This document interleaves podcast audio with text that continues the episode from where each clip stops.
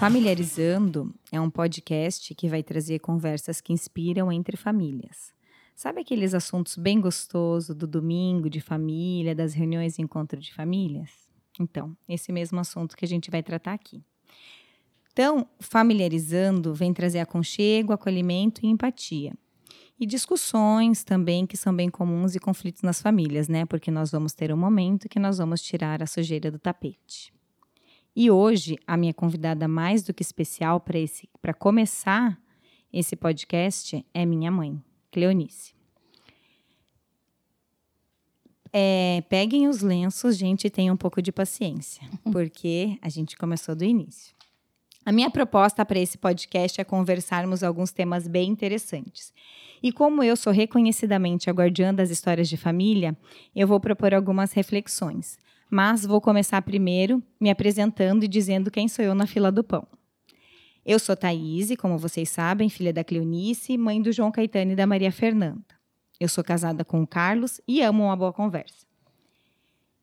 Então, vamos começar a falar. Mãe, quem é você na fila do pão? Eu sou a Cleonice, filha da Neuza, mãe da Thaís, do Tiago e da Talita, casada com Indercildo. Muito bem. Então, mãe, hoje a gente vai conversar um pouquinho de alguns temas de família. Primeiro, a gente poderia começar falando de casamento, filhos, trabalho, migração. Para quem não sabe, nós viemos do Pará há 37 anos atrás. A mais, né, mãe? Quanto mais. tempo atrás? 38. 38. Uns 38 anos atrás que nós estamos em Foz do Iguaçu. Em Foz não, porque nós passamos pelo Paraguai. Isso. E voltamos para Foz do Iguaçu. Ou, mãe, você pode começar a falar de sonhos, de desejo, do que é ser mulher na sua idade, de controle de natalidade, cuidado dos filhos, parto. O que mais você poderia fazer, falar de família? Ah, um pouco de tudo. Eu acho que família é a nossa base, é a minha realização pessoal. Eu sempre sonhei ter a família que eu tenho. E dentro dela eu, eu realizei tudo o que eu gostaria. Tenho me realizado ao longo de todos esses anos, desde sempre. Então, para quem não sabe, mãe, comenta um pouquinho da tua formação, mesmo que a família para minha mãe realmente foi um projeto de vida, né? Uma escolha dela, mas além de ser nossa mãe, claro, e a avó maravilhosa que ela é de três netos, é, você fez uma formação acadêmica, né? Você é, é formada em que? Turismo e é, eu sou a única filha que é formada da, da, dos meus quatro irmãos. É, eu fui a única filha que saí da onde eu estava para estudar. É, na época de prestar vestibular, eu casei. E eu vim depois é, me formar depois de casada já, aqui em Foz do Iguaçu. Eu sou formada em turismo. E sou formada em serviço social. E eu tenho duas indo para a terceira pós-graduação. Tá. Então vamos comentar, porque eu participei da tua graduação de turismo e eu me lembro que ano foi aquela que a gente fazia faculdade juntas. Ah, foi 90 eu me formei. Então, 90. 85? 85. Você entrou na faculdade. 80, então, 85 é. anos eu tinha 3 anos. Isso. E eu lembro que nós, eu frequentava as, as aulas da minha mãe quase todas, né? Eu ia todos os dias com você? É, sim, porque assim, é, quando nós íamos morar aqui em Foz, não tinha ninguém, né, para ficar. Ou era empregada, ou eu tinha que te levar junto. E assim como o Tomé sempre trabalhou no Paraguai, saía na segunda, voltava no sábado. Então, o período que a gente não ficava sem empregada, que nem sempre a gente teve empregado o tempo todo, para não interromper a faculdade, eu levava junto. E Sim. daí fez faculdade junto comigo, praticamente. Foi bem bom. E eu me lembro que a gente preparava tudo, uma coberta, materiais para ir na sala, né? E É, tinha tudo no carro. Daí canetinha, papel, a- a- o brinquedinho preferido, a coberta, a almofada, o travesseiro. Porque era de noite, né, mãe? Era de noite, eu fazia faculdade à noite. Então a gente voltava bem tarde, eu voltava Sim, dormindo. já voltava normalmente. dormindo. É por exatamente. isso que hoje eu gosto de dormir 9 horas. Naquela Exato. época eu tinha que ficar até às 11 na aula. É verdade. Hoje eu, hoje eu me dou esse Verdade. direito. Eu tenho que dormir às 9 horas religiosamente. Uhum, isso mesmo. Mas então, o que, que a gente podia falar dessa experiência que é a falta da rede de apoio, né, mãe? Que Sim. naquela época não tinha, É, não talvez tinha. estruturada. Então a gente acabava cuidando, como eu era a primeira filha. Uhum. Então, é, minha, minha avó não morava aqui, nós não tínhamos família aqui em Foz do Iguaçu ainda, Uhum. e para você estudar, a gente E acabava. não conhecia ninguém também, né? É, ainda ainda era, era muito recente que a gente tinha chegado aqui. Tá. E os maridos que trabalham fora, que eu Uhum. compartilho da mesma lealdade familiar das mulheres da minha família que têm maridos que trabalham fora, né? De Isso. segunda a sexta, mas eu já tô me recuperando, eu já tô me constelando já para liberar esse caminho. Verdade. Então vamos lá. Então depois da graduação, daí o que que você? Ah, tá. Então é isso que eu queria falar, que você apesar, né, de ter se formado todo, ter feito uma um, uma longa trajetória acadêmica que foi bem bonita, única, diferente da tua família, Sim. você acabou dedicando boa parte da tua vida, boa parte da tua vida, né, mãe? Porque se você casou com 19 anos, Sim. todo o resto da vida você ficou dedicada à família. A família. Exatamente. Então, é- tudo que eu fiz foi em função da família, né? Então, assim, se podia, eu fazia. Se não podia, a preferência era a família. Até porque eu tinha, é, dentro das minhas escolhas, eu tinha o apoio do teu pai no sentido do financeiro. né? Sim, você não Então, podia, assim, você é, podia não trabalhar. eu podia fazer exemplo. essas escolhas de ficar em casa ou fazer qualquer outra coisa que eu pudesse tiver essa, tive- é, ter essa liberdade de, de cuidar de vocês. Era a minha preferência e eu tinha essa liberdade de fazer isso. Então, eu acho muito legal essa história, porque diz muito também de como a gente exerceu o cuidado dos nossos filhos, né, mãe? Uhum. Porque eu acho que é uma, um, foi um ensinamento bem bonito, não só você ter ficado em casa, mas você ter se dedicado para nós, né? Você acabou se formando, a Sim. gente te- participou da escola de pais, lembra? Isso. Mesmo antes de eu nem, nem desejar ter filhos, nós já participávamos. Sim, Nós participávamos do movimento de casais da igreja, então a gente sempre teve envolvido Sempre. com a formação é, e com o comprometimento do desenvolvimento de habilidade dos filhos, né? Não era só Exatamente. cuidar. exatamente. Então, assim, dentre todas as coisas, então, é, em relação à igreja, da gente estar participando, em relação a tudo que me fazia eu crescer de alguma forma como mãe, como esposa e como família, eu estava buscando. Então, se eu sabia, ah, tem uma escola de paz, eu ia buscar saber o que que tinha, o que que, que é a escola de paz. Fui, participei, gostei, e vocês sempre junto. Né? Movimento de casais, ah, também, estava marido e mulher juntos, filho também. Vocês também participavam junto. Então, eu sempre fiz junto as coisas, sem deixar que é, eu deixasse de fazer as coisas, como estudar, fazer minhas aulas de inglês. Uau, Né? depois você fala um pouquinho de inglês É, a aula de inglês foi legal porque é, eu tinha vocês pequeno e, e de alguma forma eu, é, o horário que para não deixar assim à noite eu fazia da tarde Durante a Então, tarde com outros adolescentes. e com um monte de adolescente era o horário que eu, que eu tinha para fazer né então deixava vocês no colégio e ia para aula de inglês E agora você é aluna da Thalita, e agora eu sou tô- voltei a estudar inglês de novo agora aluna da minha filha mais nova. da mais nova da Thalita Bem bom. E é, sempre foi isso mesmo, de muito empenho, de muita dedicação. É, então, mãe, o que mais você pode falar de, não sei, do que, que você imagina dos seus sonhos e desejo enquanto, não sei, mãe ou enquanto mulher também? Hoje você pode, né, depois de ter já formado teus filhos, o que, que você Então, filha, eu sempre falo assim que de tudo que eu fiz, eu olho para trás hoje, eu falo assim, eu estou realizada hoje. Então, hoje eu posso usufruir de um monte de coisa, assim, que, tipo, é, tem o quê? Tem mais de, acho que 10 anos ou mais que está só eu e teu pai em casa. É que vocês saíram praticamente todos juntos de casa. Na época, eu fiquei muito desesperada quando saiu todo mundo, porque eu falava, eu fui uma mãe ruim e meus filhos saíram cedo de casa. Porque minhas amigas, os amigos, tinham os filhos, tudo que ninguém nem imaginava sair de casa. E eu entrei em desespero naquela época, achando assim, puxa, eu fui uma mãe muito ruim porque meus filhos saíram de casa. E depois a gente conversando e nas terapias, eu mal sabia que eu tinha feito, tinha fe feito a maior jogada do mundo, porque era dar autonomia a vocês, de vocês saírem e ser as pessoas que são. Eu me emociono. Porque. Quando eu me dediquei a vocês, a gente não imagina o que os filhos vão se tornar. E eu sempre achei que eu fui uma mãe muito dura com vocês.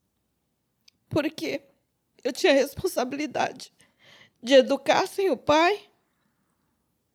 E para mim vocês tinham que dar certo, pelo meu histórico. E e por eu estar sozinha educando vocês. Então, eu exigi muito de vocês. Mas eu olho para trás hoje, eu vejo que que eu, eu acertei de ver vocês e ver os profissionais que vocês se tornaram, os pais que vocês se tornaram, os filhos que vocês são. Então, isso me orgulha. Eu nunca tive que me preocupar com vocês com estudo. Eu tive que cuidar de vocês. Mas eu lembro que as pessoas sempre perguntavam: Meu Deus, por que, que é, você não, não tem preocupação com teus filhos, com isso? Eles fazem. Eu nunca precisei mandar vocês fazerem as coisas, vocês faziam, mas porque eu também estava sempre junto, alertando do que era certo, do que é errado. Então eu tenho muito orgulho dessa, dessa trajetória que eu fiz até então. Hum, viu que eu falei que era para preparar os lenços? É. Porque é uma terapia em conjunto aqui. Mas isso é bem interessante, né, mãe, falar, porque tem duas coisas muito importantes, que é o educar para autonomia, que hoje é um dilema, né? Hoje a gente educar é, os filhos para eles viverem o mundo, e é o que você refletiu muito bem, que quando nós tínhamos, não sei, 14, 15 anos, a gente já se decidia, né? Que queria fazer faculdade fora. Sim. E você sempre falava que achava que não era o momento, e a gente já tinha nossas opiniões formadas, a gente foi estudar é, em outros lugares. A gente acabou indo para fora, graças ao trabalho do pai também, que nos permitiu ter a oportunidade de estudar em outros lugares. Uhum. E nós saímos muito cedo de casa, de verdade. Sim. E não voltamos, né? Então você acabou ficando. Uhum. Na síndrome do ninho vazio, já muito cedo. três filhos, apesar é. de terem filhos com bastante diferença de, de idade, idade, né? Que não era. Uhum. E eu acho que também a gente poderia mencionar e falar um pouquinho mais a respeito da culpa do educar sozinha, né? Uhum. Que eu acho que muitos casais acabam dividindo as funções do produzir e do reproduzir a própria vida, que é uhum. do trabalhar e do cuidar. E isso gera em nós, mães, uma, uma culpa, um senso de responsabilidade muito grande de querer que dá certo. Porque. Sim. E graças a Deus eu acho que as coisas estão mudando, né? Uhum. Você tem um filho que é meu irmão, que a gente admira muito enquanto pai, que já divide essa função de uma forma muito mais igualitária uhum. do que o pai pôde fazer naquela época, né? Sim. né? E o pai também já era uma pessoa que cuidava muito de nós, Sim. apesar de trabalhar muito fora. Sim. Mas eu acho que como que você vê hoje as famílias que precisam trabalhar os dois para manter, né, um padrão de vida que às vezes é muito mais do que o necessário para sobreviver, mas que, enfim, é quase que uma imposição social. E a gente parece que meio que nada contra a corrente, né? Quando a gente se dedica muito tempo para cuidar dos filhos, né? Eu tive uhum. a impressão de que eu também me formei, também fiz grandes especializações, mas eu acabo é, parece que eu estou sempre devendo, né? Quando eu não estou trabalhando fora, quando eu estou só cuidando das crianças, o que de fato é um trabalho incansável. Verdade. O que, que você não sei, da tua maturidade hoje, o que você pode dizer para nós e para quem está nos ouvindo? Então, filha, eu sempre assim que eu tenho oportunidade de conversar com alguém e eu vejo essa loucura do, do trabalhar, do ganhar, do, do ah, porque eu, é, a gente tem que educar eles, tem que é, dar isso, dar aquilo, né? E eu sempre que eu tenho oportunidade, eu falo assim, ah, aproveita esse momento. Se você tiver oportunidade de, de ficar com teus filhos, naquele momento que ele precisa mesmo de você, porque chega uma certa idade, e é bem rápido, essa idade chega, de se dedicar a eles, eu acho que vale a pena. Porque, assim, é, quem precisa, eu acho que a gente, é, quem precisa deveria ter uma conversa de saber o, o, o quanto precisa, o, o que, que é preciso né, nesse momento. É tua independência, é, é o teu bem-estar, o que, que precisa realmente, porque, assim, eu penso que a nossa realização vem de várias formas, nós como mulher e, e mãe. Mas eu olhando para trás, eu vejo assim que a minha realização vem sempre maior do que as outras coisas é, de, de ter trabalhado, de ter feito as coisas. Por mais qualquer cobrança que venha, eu me sustento nisso, de que eu me dediquei a vocês, né? Assim, é, se eu não estou bem emocionalmente, puta, minha família valeu a pena. Meus filhos valeram a pena. Então, assim, eu não me condeno tanto por essa parte.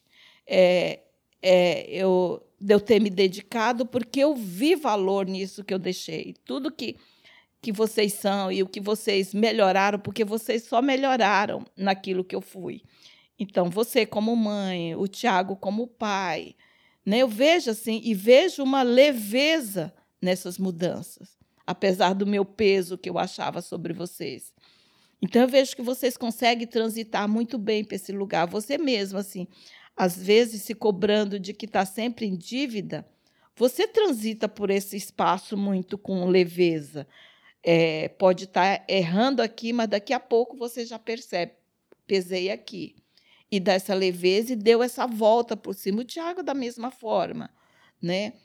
Então, assim, vejo um pai dedicado assim, nossa, né? E acho que essa seria também até a vontade do, do Tomé de, de, de ser esse pai também dedicado, é, que ele ia, porque final de semana ele tinha é, é essas recompensas da semana de não ter passado, mas por outros motivos, por outra educação também, e ele achava que eu é, eu precisava ficar em casa e cuidar e mas eu não, não, não, condeno ele porque foi foi pelo trabalho mesmo e que ele foi um pai maravilhoso é um pai maravilhoso. Mas eu sempre o conselho que eu gostaria de dar é se você tem oportunidade de cuidar dos seus filhos tipo nessa primeira infância nesses primeiros mil dias de uma criança de três, os quatro, se você puder, eu acho que vale muito a pena. Porque assim é minha realização de vida hoje é vocês. Uhum. é a família que nós criamos que nós construímos que nós construímos juntos né? Aprendo aprendi muito eu nunca tive assim eu às vezes falo com os amigos eu falei assim eu nunca tive coragem de chamar meus filhos de aborrecentes porque eles nunca foram aborrecentes. Eles me ensinavam muito me questionaram muito e com questionamento eu fui buscar a informação para poder, e nunca também tive que, que esperar deles, tipo, esperar o acontecer de uma falta de respeito. Eu sempre mantive a minha autoridade como mãe e eles como filhos. Ah, isso é sempre. verdade. E o porrete ia violento. Né? Qualquer coisa, é. falta de respeito era. Jamais. Já não existia. É, não, não cabia na nossa casa. E também era bem rígido, mas isso foi muito importante, porque eu vejo, né, mãe, de todas as questões que a gente vem trazendo até é, de geração em geração, né, o cuidado na nossa família é sempre um valor que nós trazemos muito. Então, para nós acaba sendo difícil quando a gente tem que trabalhar e cuidar, assim, sempre priorizamos o espaço do cuidar, né? Uhum. É, entender os limites disso, né? O limite do exigir muito, que foi muito do que você falou, que realmente eu sinto isso, foi muito exigido, Uhum. mas teve muita presença. Sim. E isso nos conectava muito, assim, a gente se conhecia, que é todo um debate que hoje a gente pode levantar também para nossa reflexão desse primeiro podcast, que é o tempo de qualidade. Né? Hoje em dia todo mundo trabalha, todo mundo está preocupado com os seus empoderamentos, né, Uhum. masculino e feminino, Uhum. com sua individualidade extrema, com sua felicidade plena. Tô. E eu acho assim um pouco difícil conciliar tudo numa vida familiar, entendeu? Uhum. Hoje em dia a gente tem adultos, me parece, que buscando a felicidade quase que infantil, né? Junto com Uhum. crianças que também estão, Uhum. junto com o uso de eletrônicos, junto com. Então o mundo mudou muito do que era Sim. antes. E me parece que se a gente não tem tempo, eu não consigo, assim, um tempo de qualidade, de de uma hora ao dia não seria suficiente para eu conseguir perceber meus filhos da maneira como eu Uhum. me per- percebo hoje, né? Como eu também tenho feito escolhas como a sua, que é de dedicar muito tempo a eles, Uhum. ainda que isso me custe algum um atraso profissional em algum Sim. momento. é, mas também, né, foi um- uma combinação da nossa dinâmica familiar. Uhum. Mas eu queria, de repente, conversar contigo a respeito de limites, né? Hum. Que você comentou que você se dedicou muito. E eu queria saber de você, será que você rompeu limites seus, por exemplo, de cuidado, da tua saúde emocional, ou, não sei, da tua saúde física em nome de nós, assim? Acho que não. De vocês, não. É, Eu acho que eu rompi assim, algum limite pela necessidade do teu pai em casa. Uhum. Isso eu, eu tinha mais necessidade dele, eu acho que até de vocês. Então, acho que eu cumpria bem essa parte, mas a necessidade dele, sim. Porque quando eu falo assim de, de necessidade, era assim, como ele saía segunda, voltava no sábado, tipo, alguma dúvida, tipo, você estava com febre, aconteceu alguma coisa, precisava dividir alguma coisa de medos, de, sei lá, de uma doença, de uma coisa que eu não poderia, eu não tinha essa pessoa para dividir. E nem tinha comunicação, né? Mas Não porque a gente falava com o pai por claro, rádio. claro, quando tinha que mandar alguma exatamente. notícia, a gente mandava. Então não era, você não tinha o Celular, telefone, WhatsApp. celular, nada, nada disso tinha na época, né? Então, ou era esperar ele chegar, ou eu ter que buscar a solução e chegar a... e tinha coisas que às vezes nem valia a pena falar porque já tinha passado, já tinha resolvido, já melhorou, já passou. Então, esses limites eu acho que, que foi extrapolado de- dessa forma. A minha necessidade maior de resolver. Que eu, hoje eu acho que você aprendeu tanto que você faz nem espera. E parece isso que faz parte da tua vida. Eu admiro muito essa parte que você faz. Vai lá, faz, resolve. Mas eu sei que essa, essa carência da gente, porque quando a gente se propõe a ter uma família e ter uma família a dois, a gente quer dividir tudo com ele. Nessa vivência, eu vejo que eles perdem muita coisa quando não está junto. Né? E que a gente não pode passar. A nossa parte nós passamos. Né? Mas a parte deles a gente não consegue, nem tudo a gente vai falar ou eles vão ver. Né? Então, os filhos perdem essa parte e eles, como os pais que não participaram, ou a mãe que não participa, perde ou para babá, ou para quem está cuidando. Então, assim, a minha parte é satisfeita 100% praticamente, né? Mas esse outro, essa outra parte acho que ficou faltando. Assim, eu queria ser, eu queria dividir mais as coisas, assim, a gente criar junto mesmo e admiro muito o casal que consegue fazer isso. Cuidar e trabalhar ao mesmo tempo, né? Isso, Porque a sabe, gente se não tinha dividir, isso. e estar junto, levar junto, né? Então, assim, é, isso, isso era, era meu sonho Sim. de consumo. É, que né? eu também, eu sigo a mesma, como disse, lealdade familiar, né? Porque eu também cuido e o Carlos trabalha longe. Aham. Apesar da gente estar tentando hoje criar uma dinâmica onde ele possa, é, utilizando da tecnologia, claro, estar mais presente, mas é sempre um desafio. Uhum. E, mas enfim, depende de cada família. Mas eu vejo que tem casais que, mesmo morando junto, mesmo estando juntos, Uhum. essa divisão é um pouco velada, né? A pessoa cuida, a mulher cuida e o homem trabalha, ou quanto os dois trabalham. E, e eu acho que isso realmente é uma perda para os filhos, né? Mais do- e, e uma perda também para o casal. Porque a família nada mais é do que uma soma, né, mãe, da conjugalidade, que eu chamo, que é a relação marido e mulher, Uhum. com a parentalidade. E isso talvez é um tema que a gente precisa trabalhar depois em outros podcasts, porque isso envolve infinitas, infinitas possibilidades, de Possibilidades. combinações, Uhum. especialmente hoje se a gente vê as novas formas de constituição de família, Uhum. né?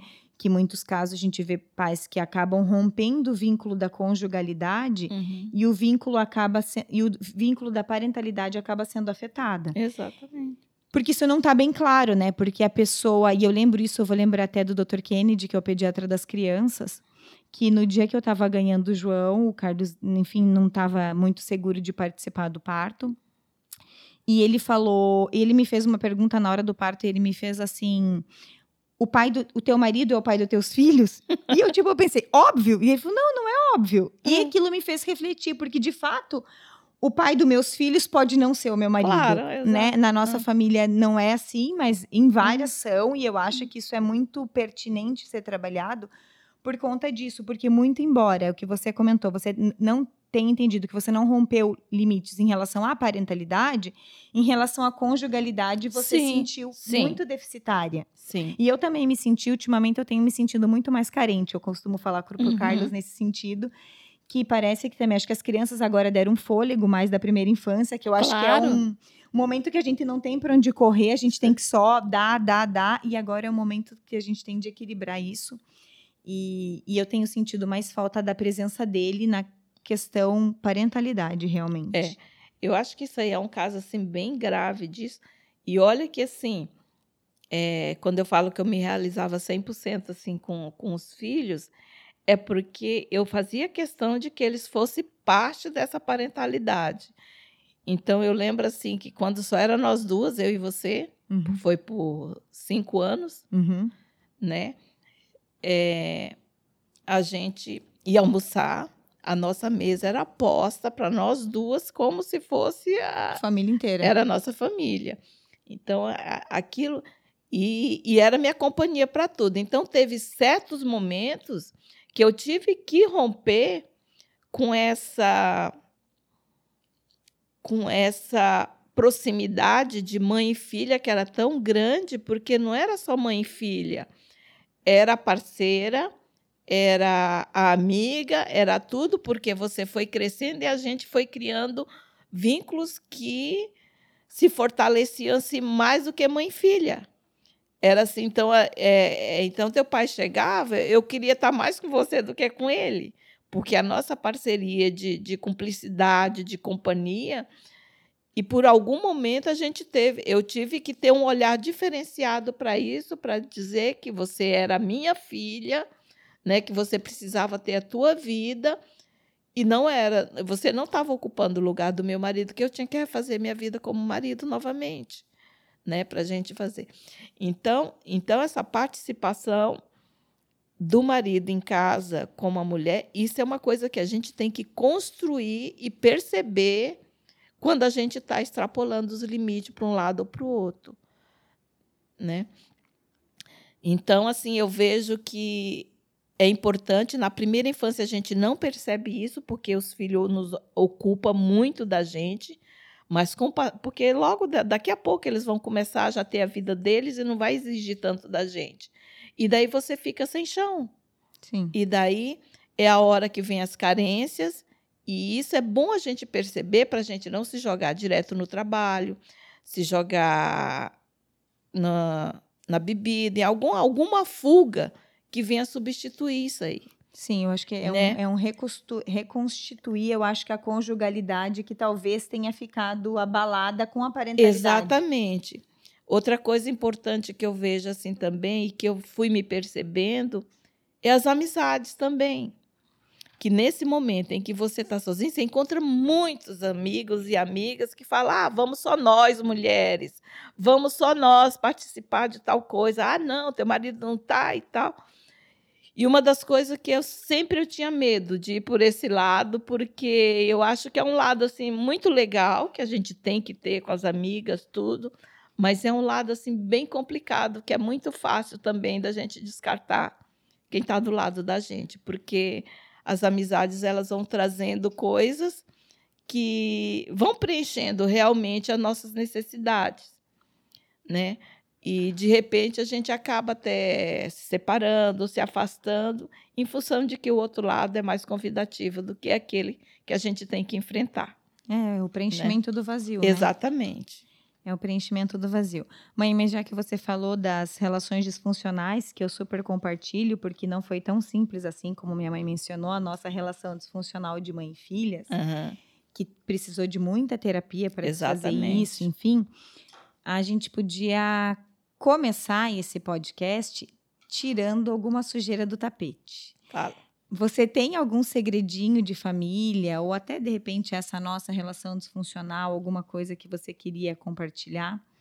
Que é que você vê, percebe em outros casais, em outras famílias da sua geração, que foi um tema tabu, ou um tema que não é muito falado, mas que todo mundo percebe. O que que você pode me dizer? Ah, filho, eu acho que sempre tem, é assim mesmo. É eu sempre procurei, assim, de alguma forma, é, tentar ser clara em tudo que a gente pôde ter ou, ou viver. Mas dentro da, da, própria família tem essas tem um monte de mentirinhas que a gente carrega e que fala, ah, isso não é essencial para se, se ela não influi diretamente alguma coisa que vá prejudicar você de alguma forma, eu acho que às vezes ela se perpetua, uhum. né? Mas assim de tabu de dizer não falar ou esperar que vá que a, apareça a oportunidade para ser comentada, eu acho que ela pode ser, sabe, esclarecida, mas não como um segredo nosso. Mas da família a gente sabe que tem muitos e a gente a cada pouco a gente descobre uma, sei lá. Nós estamos vivendo um momento de muitas descobertas né? E eu acho muito bom isso, uhum. né? Eu acho muito bom que venha à tona, porque eu acho que daí nós damos liberdade para os nossos filhos, para no, os nossos netos, também ter uma sequência de vida diferente, né? Porque eu, eu, eu sempre acho que que toda e qualquer coisa que ela é escondida ou que ela é, é mentira, ela tende a ser descoberta a qualquer momento. E parece que a gente está sempre pisando de ovos quando você tem alguma coisa nesse sentido. Então, assim, que eu lembre, o que, que eu posso lembrar agora de alguma coisa que. De uma sujeirinha. É, de uma sujeirinha. Então, antes que minha mãe lembre, vou fazer um parênteses a respeito dessa parte do podcast, que é a hora de tirar a sujeira do tapete. Que é o seguinte: a minha mãe, como vocês podem perceber, não sei se dá para sentir ainda o sotaque, nós somos do Pará. Ela acabou falando. E no Pará, as coisas são muito autênticas, assim. Me parece que a gente não tem uma é, mãe, pode ser de região, né? Será pode, que assim? Pode, pode. Porque aqui no sul todo mundo é muito polida. Eu é. acabei casando com o Carlos, que é gaúcho. Nossa, então ali as pessoas são educadas, falam baixo. Ah, sim. Isso. Não falam, né? É, não falam, não podem falar alto com o pai. É, a mulher não pode falar se o marido não autoriza. Alguns comportamentos que uhum. para nós era completamente descabidos, assim, uhum. culturalmente muito diferentes, digamos. Não descabido, né? Mas culturalmente muito diferente. E isso era uma coisa muito interessante, porque nós, né, nós convivemos com a família tanto do meu pai quanto da minha mãe, e da minha mãe a gente chega lá na casa da minha avó e pode falar de todos os assuntos, assim, a gente não tem tabu. A minha avó vai vir fazer parte de um outro podcast, ela vai falar sobre tudo, ela é super liberal e aberta, então a gente não tem grandes problemas quanto a isso. Mas na família dos meus pais, que são de origem italiana e do Rio Grande do Sul, você não podia falar muitas coisas, você não podia tocar em assuntos relacionados a, enfim, namoro e tal, mas aconteciam várias coisas, Sim. né, mãe? Sim. Cabulosas. Uhum. Mas ninguém podia falar. E não sei, talvez, o que, que a gente poderia falar desses assuntos. E volta e meia a gente falava na cozinha, em algum lugar, a gente sempre dava sempre. um jeito de comentar, né, mãe? Uhum. porque porque a gente não conseguia ficar muito quieta a respeito disso. Então a gente sempre trazia algum tema à tona. Sim. E era muito útil, porque a gente acabava resolvendo um assunto que estava ali, né? Que ninguém tinha coragem tinha de comentar. De coragem e gente... de falar e a gente acabava trazendo. Mas não lembro algum. Você lembrou de alguma coisa que você poderia falar que é um tema tabu de família? É. Tá, Duda. Do tio? Então, vamos falar. Não pode falar o nome do tio. Não pode falar o nome então, do tio. Então, pronto. Então, a gente não fala o nome do tio. É. A gente fala de traição. Sim. Traições no casamento. Vamos falar. A gente começou o podcast fervendo, porque o primeiro episódio a minha mãe tirou o dragão do, do tapete. Não era para tirar o dragão, mãe, era para tirar a sujeirinha com só, pó. Só as pequenas. Então a pessoa tirou. Então, traições. Traições geracionais, né, mãe? Geracional, a gente descobriu. é. E, e, a gente não sabe também da onde vem, as pessoas também. Adultérios no casamento não se manifestem, porque Sim. é um tema muito difícil de falar. Polêmico. Mas esse foi um momento, foi um caso especial que é notório. Quem é da região de Foz do Iguaçu e do Paraguai pode ter ouvido essa, algum comentário algum sobre... comentário a respeito e foi um evento que marcou a nossa família porque mexeu com outras estruturas de casamento. Sim. Tá.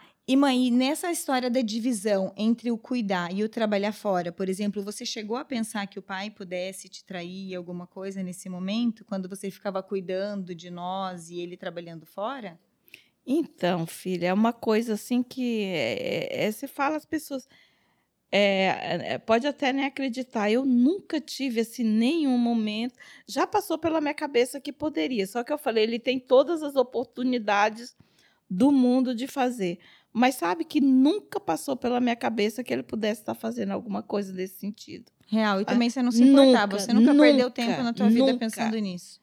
Assim, impressionante, uma coisa que nunca, nunca, nunca, nunca se assim, me perturbou, nunca me, eu sentia falta dele, sim, mas agora eu estar pensando, ah, ele deve estar com outra, pode ser, porque era, era tão complicado assim a, a eu acho que era tão livre, né, mãe? Porque a pessoa não, tinha tanta acho... Ele podia até ir na casa Meu, de uma outra claro, pessoa, ele podia ter ele duas famílias, inclusive. Tranquilamente. Porque a gente não tinha acesso a ele, É, porque eu não telefone, ia lá. Eu, assim, cegamente, eu, sabe, eu falava assim, ele tá lá na casa da, da mãe, ele tá trabalhando, ele tá fazendo isso e nunca mais, assim, momento algum, nunca tive, assim... E às vezes, assim, que eu tive alguma coisa, foi eu que percebi, ele não se dava conta de alguém mais querer assanhado? assanhada querer pro lado dele. Mas daí você já falava mas do teu eu cortei na hora né? Foi muito é pode ser até isso pode ser até um caso desse né? Com a minha amiga mesmo né? De, de faculdade. De quando eu fazia turismo. Ah, eu não sei desse caso. Então, é. minha mãe tirou outro dragão da. É, então, daí assim, nós fazíamos turismo e, e um dia na casa da amiga fazendo churrasco tal, eu vi que ela estava toda assim, oferecendo coisa. E daí eu sei que daí eu fiquei olhando aquilo ali e ela já tinha históricos de outras, né? Aí eu chamei, fulana, vem aqui. Mas assim, muito, eu falei assim, tu não se fresquei pro meu marido. Uau. É a primeira e a última vez que você vai fazer isso. Arruma outro. Falei, tá, só isso. E ela, não, mas o que, que aconteceu? Eu falei, não, eu só estou falando isso. Só estou mandando recado. É, só estou só, só te dando recado. Aí tal, passou, não falei nada, fiquei do mesmo jeito. Eu, aí a hora que eu entrei no carro para vir embora, aí eu passei para passei o Tomé. Aí eu peguei e falei assim: você viu aquela piranha, como é que ela estava? Ela, não, o quê? Não sei o quê. Não, você estava todo gentil e tal. Aí o pau comeu ali, daquela que seja a última vez, não gostei, tal, tal. Mas eu que eu percebi e tal, também nunca mais deu nada. Também hoje a gente continua amigas.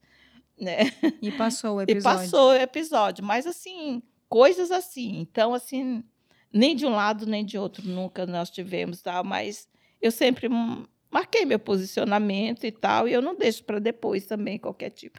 Mas assim, de eu ter uhum. alguma noção de que ou ficar preocupada se vai acontecer nunca, nunca. É, eu acho que talvez o tema da traição no, no casamento é um tema que a gente podia ampliar, né? Porque eu acho que a injustiça da interferência, de interferências externas no casamento, nem sempre se dá para a chegada de uma outra pessoa, né? Exatamente. Hoje eu vejo muitos casais, por exemplo, que não sei se traem ou se tem, mas que têm é, gostos e paixões fora do relacionamento familiar, Uhum. que é uma pesca, que é jogo de baralho, Isso. que é os amigos, que é o futebol, que Hum. é kart, que é, enfim, Sim. mil e umas possibilidades. Que pode ser o churrasco das amigas, pode ser a confraria das amigas. É. E é um pouco daquilo que você começou a falar no meio do podcast, quando você disse que você fez escolhas por né, cuidar de não ter amizade sozinhas. Aham.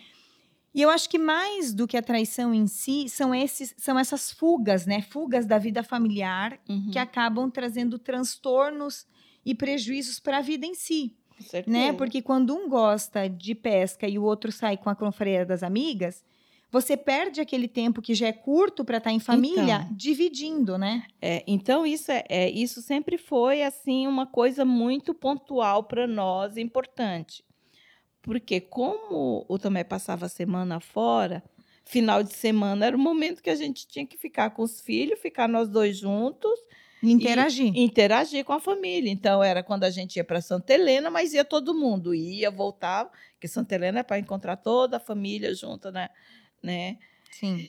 E depois eu também já me ocupei de, de trazer todo mundo para casa, Sim. né?